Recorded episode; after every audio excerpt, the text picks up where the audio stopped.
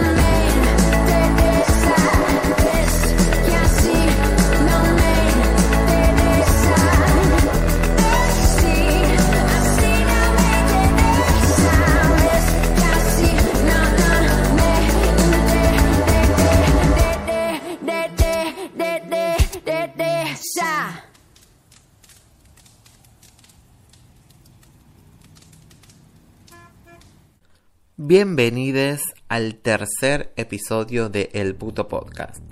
Estamos en un momento muy tenso y muy extraño a nivel nacional y a nivel mundial.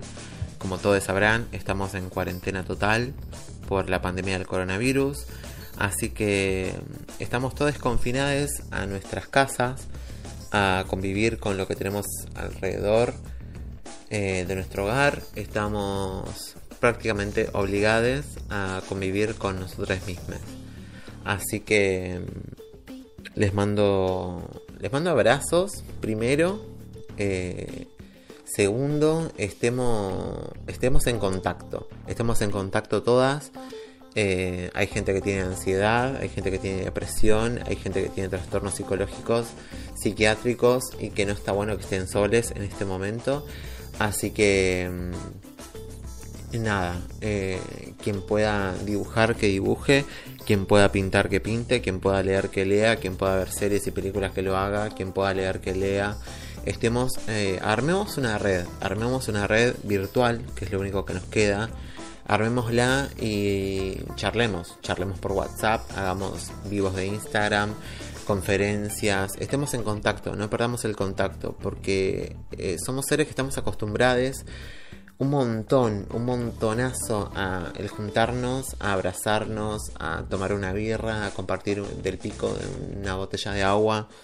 Y ahora no lo podemos hacer, no nos podemos ver, no podemos hacer nada. Así que no entremos en pánico, principalmente, por favor, no entremos en pánico, pero tratemos de hablarnos, de estar en contacto, como decía antes, de armar una red donde podamos explayar y contar y, no sé, hacer un seguimiento de nuestro día a día, hablar de lo que hicimos, qué no hicimos, qué queremos hacer mañana, cómo fue el día, qué vimos en la calle si salimos, qué no vimos, qué escuchamos en la radio, qué vimos en la tele. Hagamos una red, hagamos redes, dejamos redes. Y no de, la, de las redes malas, tipo, no hagamos un telar de la abundancia. No, no. Hagamos un, unas redes buenas de gente del bien donde podamos contarnos cómo estamos transitando esta cuarentena. Es un momento muy particular, sin precedentes. Eh, sin precedentes como como sociedad actual, porque pandemias han habido muchas, han pasado muchas cosas muy graves en el mundo, pero nos toca transitar esta, el coronavirus, la pandemia del coronavirus. Estamos encerrados en nuestras casas, em, no encerrades, o sea, podemos salir a comprar y podemos hacer ciertas cosas, pero estamos encerrados. Eh, no podemos juntarnos, no podemos eh, ir a tomar un mate con nuestra amiga, no podemos escabiar en la plaza, no podemos hacer un montón de cosas, no podemos ir a clases. Eh, extraño mucho mis clases de cine y teatro. Eh, extraño mucho a mis amigues, pasaron cinco días que no los veo. Pero somos seres súper sociables. Hay algunas personas que quizás no y que ya están acostumbradas. Yo soy una de esas, o sea, me encanta pasar tiempo sola en mi casa. Lo hago mucho pero cuando tengo la restricción es como es como la psicología la inversa. No podés salir y tenés ganas de salir. Pasa eso. Y la historia colectiva no suma nada, está todo el mundo paranoico, eh, yendo al supermercado, haciendo tres horas de cola y dos horas adentro, esto un caos. Chicas, no perdamos la calma, no perdamos la cordura. Esto va a pasar, esto va a pasar, quedémonos en nuestras casas, lavémonos las manos, usemos alcohol en gel cuando sea necesario, no visitemos a nadie, no nos juntemos a nada. Em, respetemos, la, respetemos las reglas por una vez, eh, hagamos lo posible para que, para que esto eh, pase, que pase y que no lastime porque puede llegar a, aniquilar a nuestra población de la tercera edad o algo así. Como que no somos el factor de riesgo. Calculo que no hay personas de 70 años escuchándome. Pero bueno, eh, fue súper larga esta intro. Pero bueno, estoy en cuarentena. Es el. O sea, el tercer día elegido es el primer día de la cuarentena oficial. Y estoy grabando el tercer capítulo. Así que bueno, mis consejos son eso, chicos.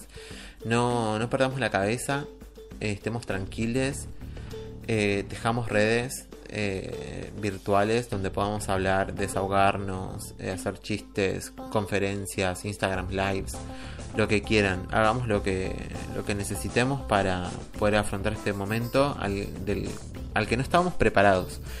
Nadie estaba preparado para, para una pandemia y para una cuarentena total a nivel mundial.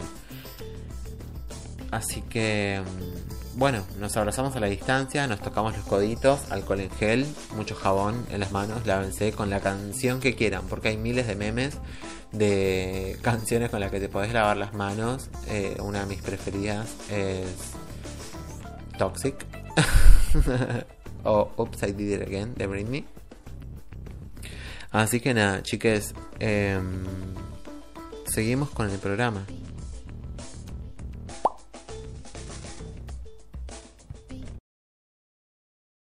La última vez que Joshua leyó en público, se apoyó en un bastón. Era el poeta del conurbano profundo y gay, performer, fancinero, músico, periodista, punk y cumbiero, hardcore, artista plástico, libertario. Josué Marcos Belmonte murió la noche del 25 de julio de 2015 en la casa que alquilaban Mariano Acosta, partido de Merlo, al oeste del conurbano bonaerense. Tenía 37 años y convivía con el virus del VIH. Apenas supieron la noticia, poetas, escritores y músicos se reunieron en el emergente, en Palermo. Tenían que juntar 6.500 pesos para los gastos. La plata apareció en una hora. Juntamos más de lo que nos pedían, dijo el músico Javier Leandro Bacín. Somos su familia, y estaba solo. Nada más tenía una hermana que todavía no apareció. Si nosotros no nos ocupábamos, lo iban a enterrar como un linchera, como un NN, contó Bacín, que lo conoció en la huerta orgánica de Caballito, al costado de la vía del tren Sarmiento. Joshua llevaba en el cuerpo las huellas de la violencia familiar. Se crió en libertad, Merlo. Cuando tenía seis años, su padre lo golpeó y le reventó la columna. A los once, vio como su papá pateaba a su madre, que rogaba, desde el piso, que se detuviera. Joshua intervino para frenar la violencia y el padre lo estranguló, hasta romperle la glotis. Después de eso, desapareció. Más tarde, murió su madre. El dolor nunca lo abandonó, y se agravó con los años. La última semana fue agónica. Estaba postrado por los problemas de columna e incomunicado por los cortes de luz. Uno de sus vecinos lo escuchó gritar de dolor y llamó a una ambulancia. La visita apenas alcanzó para calmar el dolor por un rato. El miércoles, a las 6 de la mañana, uno de sus amigos recibió el llamado de la mujer, que le alquilaba la casa. Lo habían encontrado en la cama, rodeado de sus dibujos y textos. Cuando se estaba conformando la FLIA, allá por 2006, él hacía lecturas, editaba sus propios fanzines. Siempre ligado a la temática barrial gay, cierta cosa cumbiera, pero también rock y hardcore, dijo Matías Reck, de la editorial Milena Cacerola. El universo de Joshua es el de las calles de tierra, la cumbia y el rock, los pibes solos y tristes. Con irreverencia y honestidad brutal, contaba las historias de los guachos, que sufren por la discriminación, el prejuicio, pero que también se enamoran y gozan. Pibes que le escapan a los estereotipos sobre las masculinidades. Su obra, decía él, al comienzo se nutrió de las cartas que sus amigos presos le mandaban a sus madres desde el encierro. Sus amigos recuerdan las performances en el ciclo llamado Poesía Urbana. Era el año 2002. Ahí recitaba sus poemas con una cadencia firme pero delicada, mientras se cortaba la piel de los brazos. Tranqui panqui. O cuando se subía al escenario del Centro Cultural Pachamama y tiraba algo antes de empezar a recitar, como si lo hiciera sin querer. Siempre estuvo ligado a la música, fue DJ en muchísimas fiestas.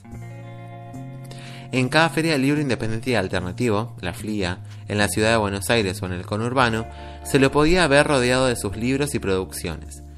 Los dibujos de pibes de gorritas transando o masturbándose llamaban la atención de cualquier visitante. Desde que se fue de su casa a los 14 años, vivió entre la calle y las casas de los que lo recibían. Hay quienes dicen que vivía de gira por toda Argentina, Chile y Paraguay, y que en cada lugar encontraba donde comer y dormir. Trabajaba mucho en los ciber, y de ahí me mandaba los diseños que hacía para antidiseño.blogspot, recordó Rec, que vivió durante dos años con él en Villalubro. Sus ámbitos de pertenencia eran el conurbano y los espacios culturales del under porteño. Por las noches se lo podía ver en la casona de Humahuaca o en el Pacha. Joshua nos enseñó a sacar poesía de las tripas, dijo el poeta Juan Cinet. Creó su propia editorial, Guacho de la Calle, y publicó Los Sentimientos, Cumbia Gay, Narrativa Gay Bonaerense y Malincho. Cumbia Gay es, quizás, su obra más conocida, un cómic en el que los pibes chorros roban besos a otros chicos a punta de pistola. Luego, con Milena Cacerola sacó Luz y Fuerza, una antología de poemas.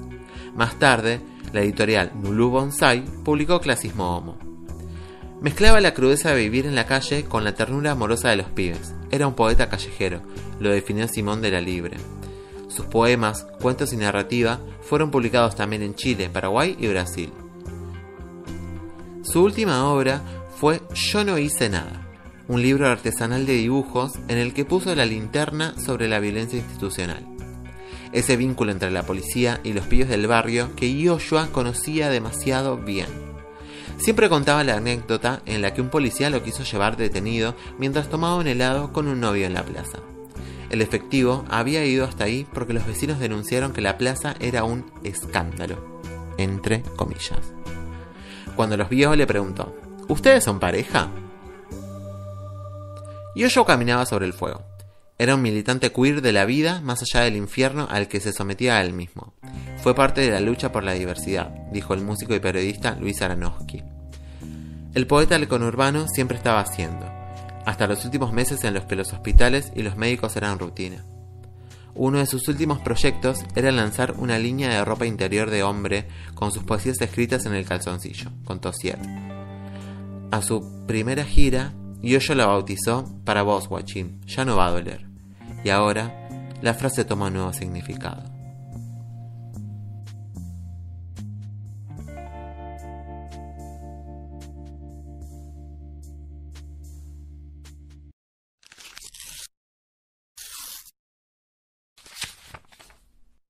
Si no me pongo un bigote y un sombrero y un chaleco, si no me calzo borcego, si me afeito la cabeza. Si no miro medio turbio, me prendo un pucho y puteo. Si no ando escupiendo el suelo, capaz me baten prises. Si no me pinto los labios y las uñas y los ojos, si no tengo en las mejillas un poquito de rubor. Si no me zampo unas calzas que me ajusten la cadera, ni me calzo una pollera, me tratan como un chabón. Si querés saber qué soy, cómo soy, cómo disfruto y cómo hago disfrutar, te vas a tener que animar.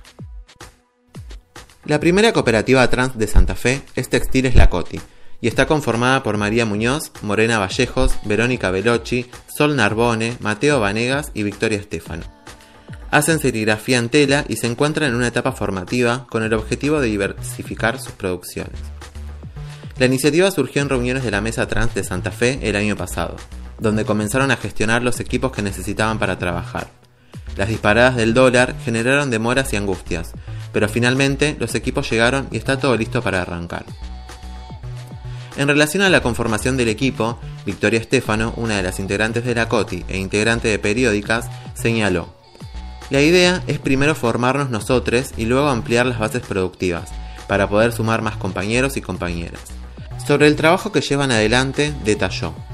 Inicialmente, la producción va a ser de todo lo que sea serigrafía en tela, la idea es comenzar con eso y después ir viendo formas de financiarnos, no solo para ampliar la base productiva, sino también para diversificarla. Producir más en el ámbito de lo textil, pero también ir más allá y pensar en otros espacios productivos. Creo que desde este piso inicial las posibilidades son infinitas, aunque entendemos que es responsabilidad del Estado la creación de empleo, ya que posee los recursos y las herramientas. De momento nos encontramos en una etapa formativa, Estamos aprendiendo la técnica, pero en breve esperamos poder empezar a producir. La idea, más allá de los encargues que nos pueden hacer, es trabajar al mismo tiempo una línea de productos con una impronta propia, con consignas nuestras, y también estamos encarando ese proceso creativo.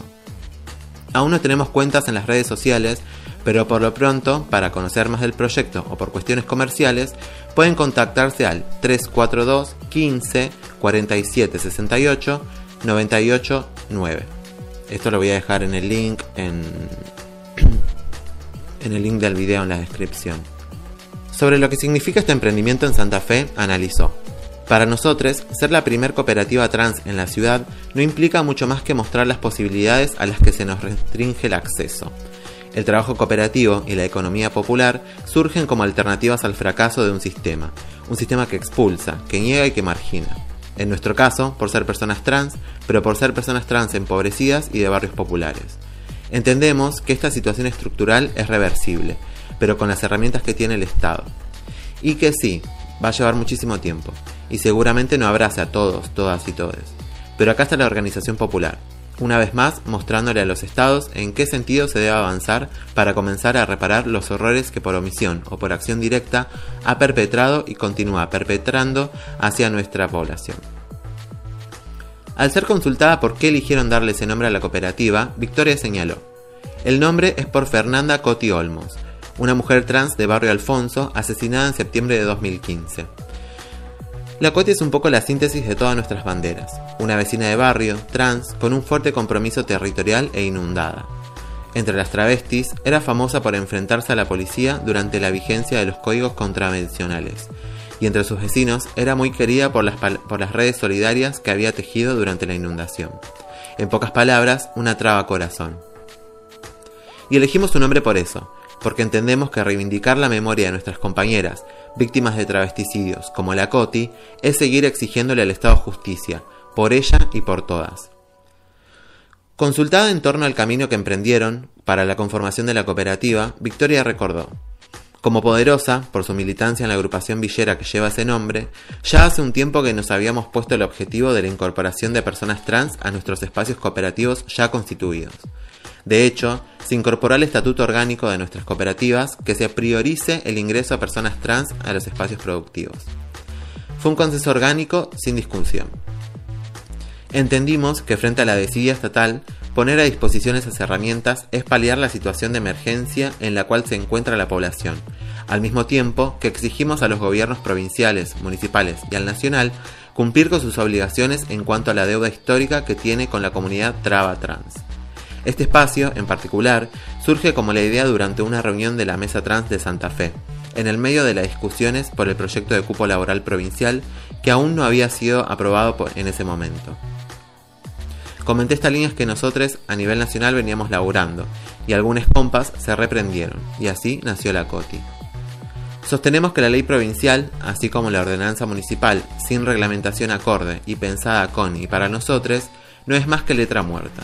Mientras en otras provincias y localidades, diputados, senadores y senadoras, concejales y concejalas han incorporado a sus equipos de asesoría a personas trans, Santa Fe sigue manteniendo su récord de políticas CIS pensada para personas trans y ahí radica el problema fundamentalmente.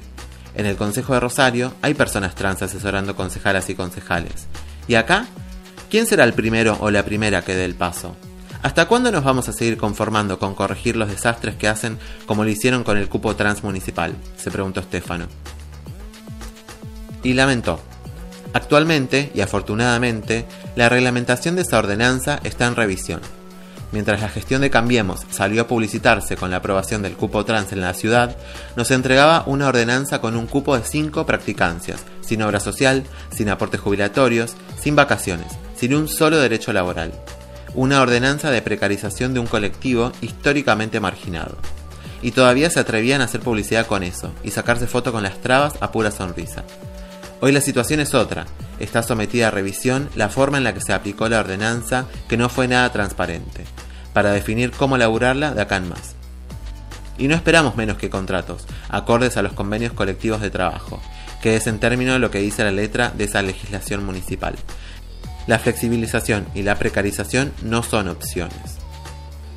En tanto en la provincia aún no hay demasiada información de qué piensan hacer con la ley aprobada el 31 de octubre pasado, siguen muy concentrados en la aprobación de su paquete de leyes de necesidad pública.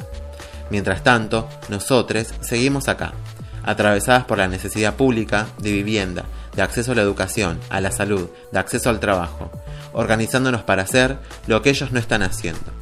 ¿Será que otra vez tendremos que salir a marcarle los plazos a los gobiernos municipal y provincial, como se lo hicimos a la legislatura durante dos años consecutivos? A mí no me cabe duda de que sin respuestas urgentes y acordes nos van a encontrar en la calle, tomando las medidas que sean necesarias las veces que sean necesarias.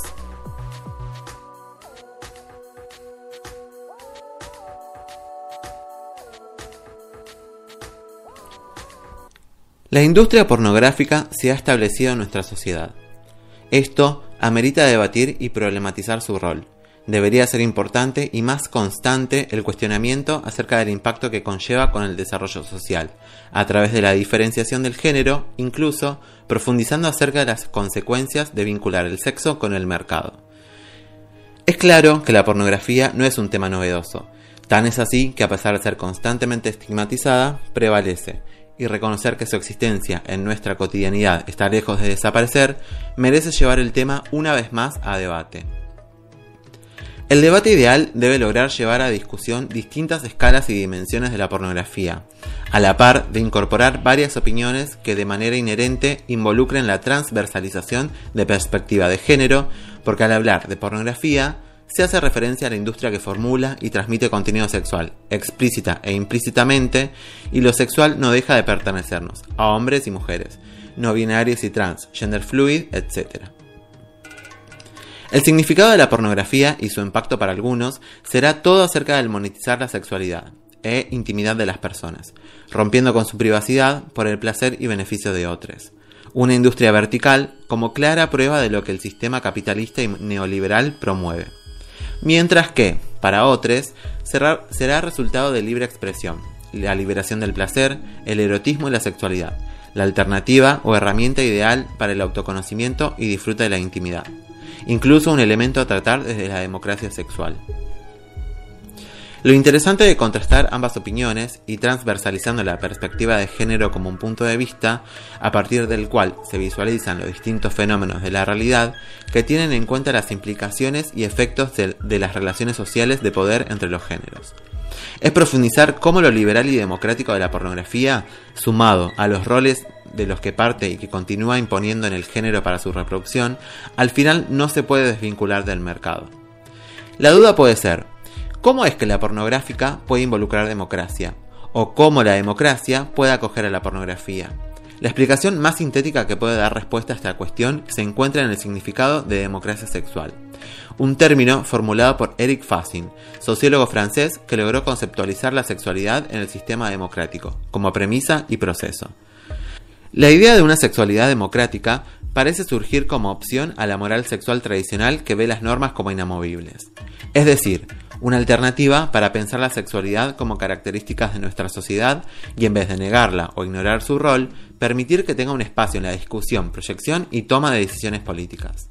Ahora, el término es más profundo y su formulación es amplia, pues comprende el propósito de la democracia y lo conjuga con una característica humana. El objetivo, de alguna manera, es que lo sexual del ser humano sí permanezca dentro de las responsabilidades del Estado, pero de manera más incluyente. Textualmente Facín define su concepto como la extensión del ámbito democrático, con la creciente politización de las cuestiones del género y la sexualidad, por un lado, lejos de mantenerse confinadas en la esfera privada, las cuestiones sexuales quedan sometidas cada vez más a las mismas exigencias políticas que el resto de las cuestiones de la sociedad. En nombre de los mismos valores de libertad e igualdad, se interpela todavía más a las normas del género y la sexualidad. Se puede cuestionar el orden de los sexos y el orden de las sexualidades, exponiendo uno y otro. Se ha visto en debates sobre la prostitución o la pornografía, el acoso sexual y la violación contra las mujeres, pero también sobre la paridad y la apertura del matrimonio y la afiliación a las parejas del mismo sexo.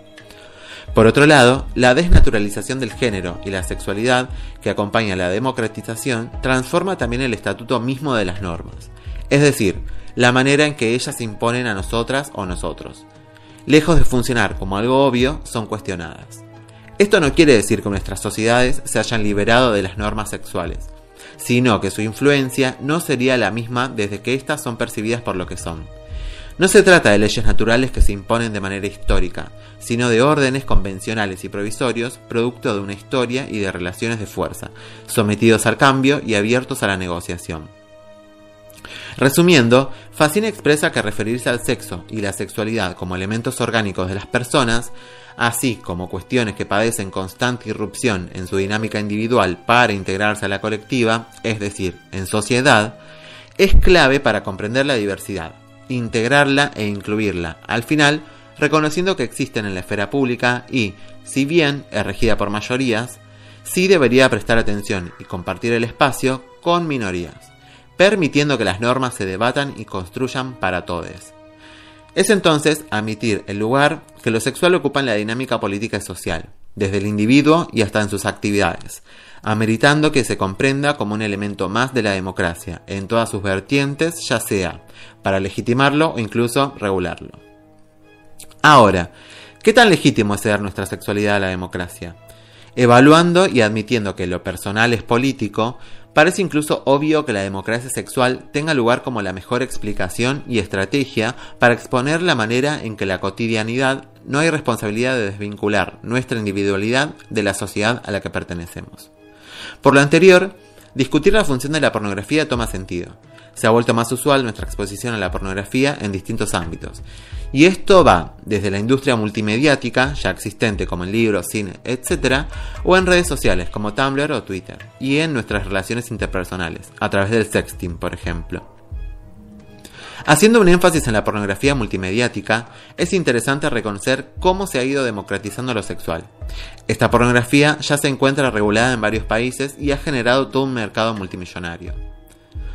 En la industria basada en la pornografía existen géneros y subgéneros que son aceptados y otros no, que se relacionan con normativas, leyes y regulaciones para su producción, comercialización y consumo, que permiten que quien la consume sepa de qué se trata dicha mercancía, como es el caso de la cinematografía codificada por la Unión Americana, NC17, y en México como C para adultos, X sexo explícito, triple X hardcore y XXXX sexo extremo. Asimismo, encontramos productos que son considerados mercancía producida a través de delitos como la trata, esclavitud, abuso y explotación comercial y sexual de niños, niñas, adolescentes y mujeres, los cuales se consideran fuera de la industria establecida. Entre dichos materiales se sitúan la pornografía infantil y la pornografía sádica o snuff. Sin embargo, tanto pornografía legal como ilegal se encuentran ante la actual problemática de la piratería. Optar por clasificar la pornografía en vez de vetarla es una alternativa viable para combatir la clandestinidad, la explotación y abuso, no sin que esto continúe siendo objeto de válidas críticas, sobre todo debido al giro en que la pornografía normalmente se ve inmerso, material formulado por hombres para satisfacer su mismo imaginario, colocando a la mujer como objeto sexual en lugar de exponerla como un sujeto de placer, vinculándose a la explotación sexual y el abuso. La realidad es que el debate acerca del tema también ha polarizado el feminismo, pues existen dos posturas, la antipornógrafa y la prosexo. Desde la primera postura argumenta que la excitación de la trama pornográfica, cualquiera que fuese, parte de la subordinación ante el poder masculino. En general, la pornografía se encarga de seguir reproduciendo la cosificación de la mujer, sobre todo reflexionando que su mayor consumo procede de hombres. La otra postura, en cambio, considera que la reivindicación del placer de la mujer puede también apoderarse del espacio pornográfico, que el empoderamiento femenino no tiene que permanecer conservador y, en pocas palabras, la autodefinición de las mujeres, también en su vida sexual, no debe ir peleada con, su, con sus... Entonces, si la pornografía ya existe, desmantelar su producción parece imposible y censurarla no sería democrático, ¿cuál es la alternativa óptima? El porno feminista el cual sigue siendo pornografía, pero pretende romper con los roles perpetrados por la tradicional. Erika Last, reconocida directora de este estilo de porno, expuso. El porno es en realidad un discurso, un reflejo de nuestra sociedad que habla de masculinidad, feminidad y los roles que desempeñamos. Si, hasta ahora la narrativa del cine para adultos ha estado dominada mayormente por el hombre y su idealización del sexo es porque el mundo sigue girando alrededor del macho. Esta alternativa tiene, en resumen, tres claros objetivos. Primero, buscar hacer que la mujer sea sujeto de placer en la trama y no solo objeto. Segundo, también se enfoca en romper con los estereotipos que vende el porno de siempre, actores y actrices más reales, experimentando y disfrutando de una actividad totalmente natural. Y tercero, pero no menos importante, empoderar a las mujeres que optan por trabajar en ese medio, dignificando su remuneración por el verdadero valor que supone romper con la privacidad de la intimidad sexual para hacerla pública. Como afirma Hilary Hinter, ese tipo de pornografía tiene un compromiso con el empoderamiento de la mujer, desde la posibilidad de volverse un agente en la producción como directora, productora o actriz, hasta poder representar el poder del cuerpo de la mujer y de la sexualidad femenina. Sin duda, considerar esta alternativa favorece el quiebre de algunas de las consecuencias negativas que el porno tradicional ha permeado en la sociedad. Entonces, ¿qué hace que la mencionada porno tradicional continúe vigente, admitida y popular, para cada persona la explicación podrá variar desde lo individual, pero en fines prácticos y cuantificados, la respuesta está en su aportación económica. Hablamos de una industria sumamente fructífera en el mercado. Es claro, como la derrama económica de la industria ha sido causal de optar por la alternativa de reglamentar su giro en lugar de censurarla. El beneficio es obvio. Sin embargo, la pornografía no deja de materializar ficciones o simular realidades de algo que sí existe, las relaciones sexuales. Finalmente, la lista de problemas y retos para afrontar es larga, desde la explotación y hasta la pornografía infantil. No deja de ser una industria que puede dar múltiples argumentos que armen al Estado de vastas explicaciones para continuar con su regulación, dando claro ejemplo de a lo que la democratización sexual hace referencia. Es importante también no dejar de responsabilizar la decisión personal de dar consumo a la industria. La desigualdad con que funciona la producción del porno sigue siendo reflejo de una realidad social que requiere una total deconstrucción. Al final, sea cual sea la postura que defienda o se ponga a la pornografía, existe, y hasta el día de hoy, entre la censura o la porno feminista, la realidad es que hemos logrado traducir cualquier dimensión de nuestra vida en mercado, y ni la intimidad de lo sexual deja de ser en alguna medida parte intrínseca de lo público.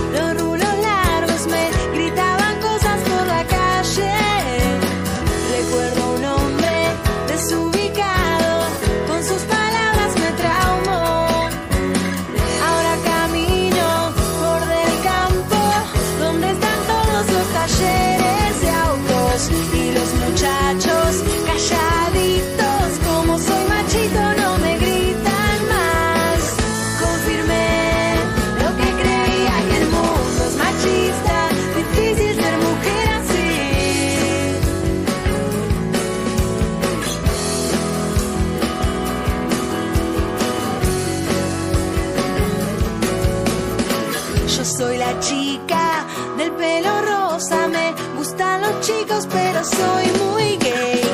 Si miro porno, siempre es de chicas, aunque es muy trucho lo que se ve. Eso lo sé por mis amigas, eso lo sé por mis amigas, eso lo sé por mis amigas. El porno es machista, las chicas no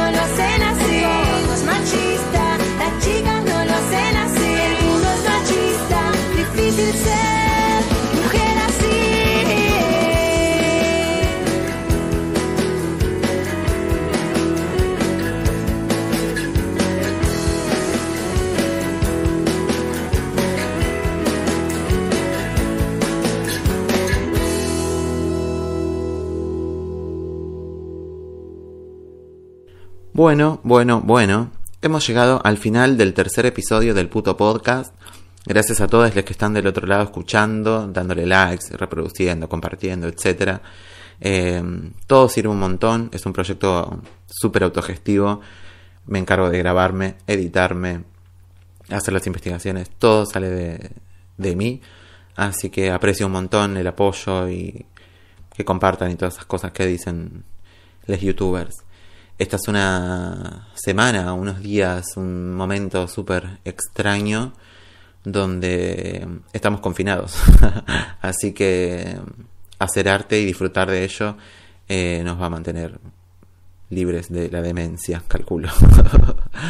Así que, mm, bueno, cuídense para cuidar a los otros, lávense las manos, traten de no salir, no salgan, salvo que sea muy necesario. Ya sé que esta, esta información circula por todos lados, pero es re importante. Necesitamos que esto termine. No podemos estar encerrados eh, para siempre. Así que, mm, bueno, que tengan una linda semana. Eh, esto se estará subiendo el domingo. Hoy es domingo. ah. Así que, mm, bueno, banquemos la, la cuarentena. Eh, como decía antes, dejamos redes, hablemos, no dejemos de hablar con nuestros amigos, familiares, chateemos, videollamadas, etcétera, y tratemos de disfrutar y hacer lo más ameno posible este periodo que estamos atravesando como humanidad. es algo muy muy loco de pensar. Pero bueno, nos tocó y no queda otra que hacerle frente a esto. Les mando abrazos gigantes hasta el domingo que viene que sale el cuarto episodio. Adiós.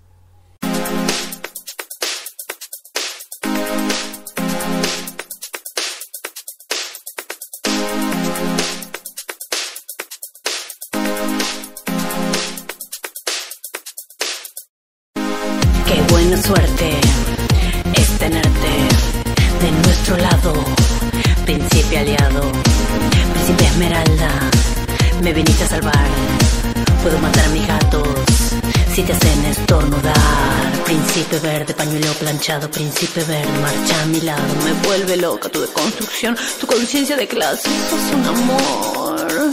Hola chicas, les voy a explicar el origen de heteropatriarcal. Heterosis patriarcado, heterosis patriarcado, heterosis patriarcado, heterosis patriarcado, heterosis patriarcado, heterosis patriarcado, heterosis patriarcado, heterosis patriarcado. Las mujeres tienen que resistir.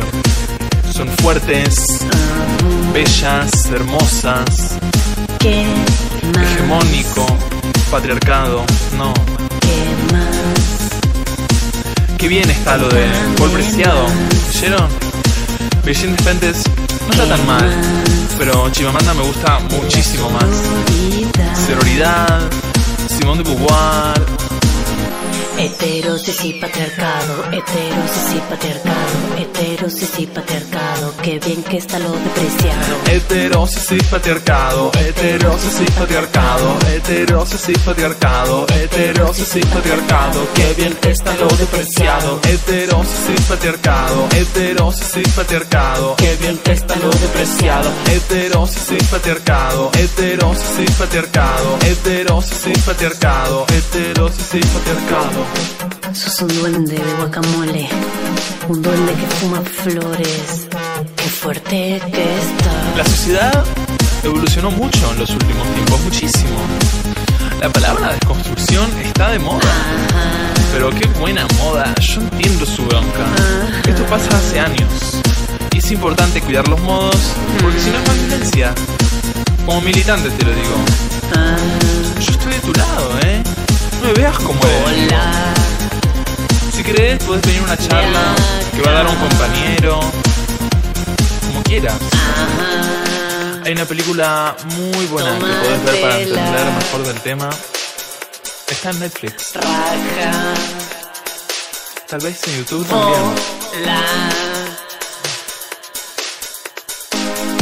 Heterosis y patriarcado, heterosis y patriarcado, heterosis y patriarcado, heterosis y patriarcado, heterosis y patriarcado, heterosis y patriarcado, heterosis y patriarcado, heterosis y patriarcado.